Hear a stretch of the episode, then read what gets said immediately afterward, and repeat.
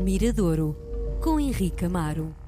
Segunda-feira, dia de recebermos na RDP Internacional Henrique Amar. Com ele, olhamos a música uh, de produção lusófona de uma forma privilegiada, no Mirador. Viva Henrique, bem-vindo. Olá, Miguel. Bom, e hoje um, é uma homenagem que nos trazes, não é? É, é uma homenagem, uma notícia triste que nos chegou há algumas semanas. Guardei para hoje este, este tributo, esta homenagem, nem é, é mais do que merecida, não, não, há, não há qualquer justificação uh, adicional a, a, fazer é um músico que, que eu nunca vi ao vivo, que se chama, o músico chama-se Guilherme Inês. É um músico que eu nunca vi ao, ao vivo, vi apenas em, em, imagens, mas ouvi muitos discos feitos por ele, um baterista incrível, um músico incrível, assim, de, de, de realmente distinto e com uma capacidade técnica e instintiva muito, muito forte, um criativo. músico que muito criativo, um músico que, que faleceu aos, aos 70 anos e que, e que merece um destaque aqui no Mirador por um trabalho imenso que fez na construção da, da música portuguesa nos últimos 50 anos. Imagina, um músico de 50 anos no, no, no ativo. Um, o Guilherme Inês começou, eh, é capaz de ter começado antes, mas dos primeiros discos que eu ouvi dele é um disco dos Chinchilas, gravado em 71, portanto em 1970 já tocava nos Chinchilas, uma das melhores bandas, embora tenha tido uma, uma, uma existência muito efêmera, uma das melhores bandas ali no final dos anos 60, 70, com o Felipe Mendes, Phil Hendrix, infelizmente também desaparecido, e depois teve uma carreira, diria, multidisciplinar, eh, tocou com José Afonso, eh, tocou com Jorge Palma, tocou com a Dulce Pontes, é reconhecido eh, pelo seu trabalho com o Salada de Frutas, ehm, tocou com, levou artistas à Eurovisão, imagina, compositor também da, da Dora, fez publicidade, fez plástica para rádio e televisão, um jingle muito conhecido, uma canção muito conhecida do Canal 1, da, da, da, RTP, o Somos o Primeiro, por exemplo, é do Guilherme Inês. Portanto, são músicos que, quando saem, se calhar, daquela, daquele registro da canção pop, um, fazem, fazem muita música e depois não é reconhecida pelos seus eh, os autores, não é? Pelo público. Muitas, público... Vezes, muitas vezes também é forma de subsistência, porque provavelmente eh, uma coisa é o trabalho criativo, artístico das canções, depois é, é temos que fazer se calhar outras coisas que nos dão prazer, mas também é mais numa também tentativa de subsistência. Sim, e desafio profissional, e acho que há também um desafio profissional e uma coisa não abandona a outra. Há, vidas, há vidas paralelas, portanto, ele começou por ser um, um dos grandes compositores, se calhar, da, da, da publicidade feita em, em, em, Portugal. Lembro, por exemplo, do, dos, dos jingles que fez para uma rádio onde nós tivemos há muitos anos, a Rádio Energia.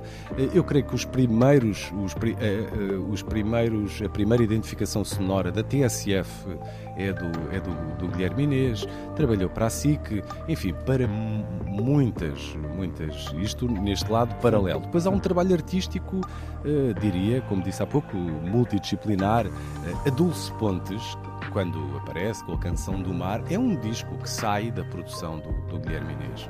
Uh, ele foi um dos fundadores dos estúdios Namush, felizmente, se calhar um dos estúdios que restam daquela antiguidade, daqueles estúdios clássicos em Portugal, portanto há o Valentim Carvalho e o estúdio Namush na, na Estrada da Luz.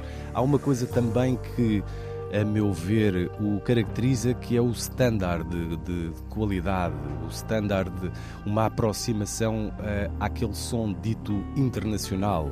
Se calhar aqui numa escola uh, mais próxima do, uma escola inglesa, não tanto alguns músicos e alguns produtores se calhar estão mais ligados a uma escola americana, no caso do Guilherme Inês, uma, uma escola inglesa, mas sempre teve esse, se fores ouvir, uh, o, o, próprio disco da, da, da Dora, que leva ao festival, depois aquilo tem arranjos feitos por músicos ingleses ingleses. Enfim, é realmente um músico que eu acho elementar na construção do, do pop rock português. Então, de... escuta uma coisa, pois como é que é possível uh, escolheres uma canção com esse currículo todo, não é? Sim, foi uma canção que acho que está, é uma canção que faz parte do nosso imaginário. Uh, o, o, que vamos ouvir é o Scanvas dos Salada de Frutas. Os Salada de Frutas tiveram três discos, um, ehm, um apenas com a Lena D'Água, depois a Lena D'Água abandona, faz carreira a solo com outro dos músicos da banda, o Luís Pedro Fonseca, e os outros músicos, Zé Nabo, Zé da Ponte, Mosca Rapa, Kiko Serrano e Guilherme Inês, ficam e fazem uma banda, diria, um pouco diferente.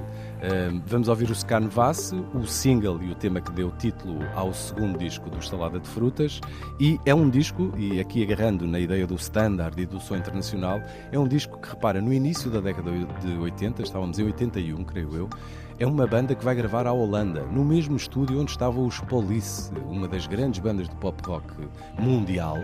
Eh, estava nesse estúdio e estiveram seis, seis meses a gravar um, um, um disco.